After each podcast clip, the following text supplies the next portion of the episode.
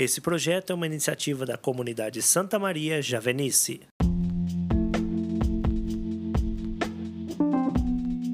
Olá, queridos irmãos, queridas irmãs, sejam bem-vindos. Hoje é 21 de julho de 2021.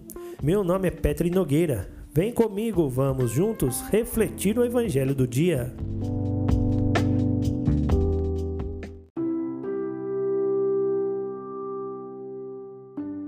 O texto do Evangelho de hoje está no livro de Mateus, capítulo 12, versículos de 1 a 9.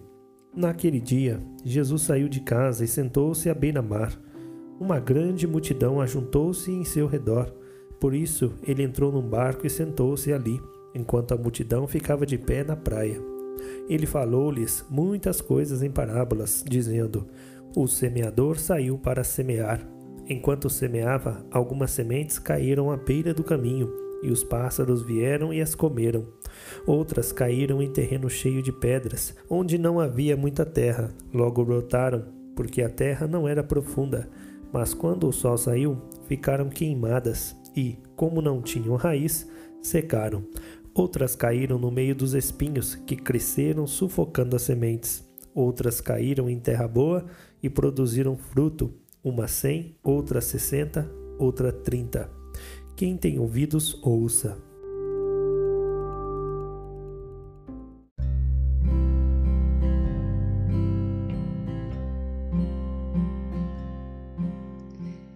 No Evangelho de hoje, Jesus nos conta a parábola do semeador. Ele conta que as sementes foram caindo em vários tipos de terra Jesus, ele explica o sentido desta parábola. Jesus diz que quando um homem ouve a palavra do reino e não entende, o maligno vem e arranca o que foi semeado no seu coração. Este é aquele que recebeu à beira do caminho. A terra cheia de pedra é aquele que acolhe com alegria a palavra, mas não tem raiz, é inconstante. Sobrevindo uma tribulação, ou uma perseguição por causa da palavra, logo encontra uma ocasião de queda. O terreno espinhoso representa aquele que ouviu bem a palavra, mas os cuidados do mundo, a sedução das riquezas, a sufoca e o torna infrutífero. A terra boa é aquele que ouve a palavra, compreende e produz fruto. Nós representamos a terra boa, onde nós devemos produzir frutos.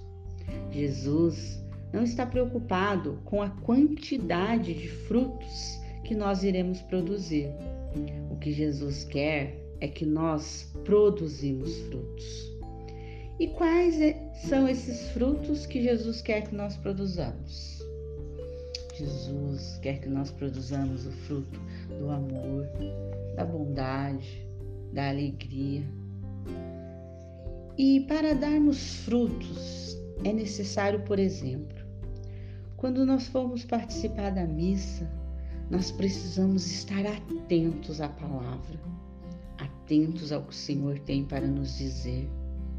Ficarmos atentos para não nos distrairmos é necessário ter um coração verdadeiro e sincero. Precisamos também lutar contra o pecado. Que neste dia nós possamos pedir a graça de um coração aberto e disposto a produzir os bons frutos. Um coração que se entregue mais e que mergulhe na bondade de Deus um coração que se deixe ser conduzido pelo Espírito Santo. Louvado seja o nosso Senhor Jesus Cristo, para sempre seja louvado.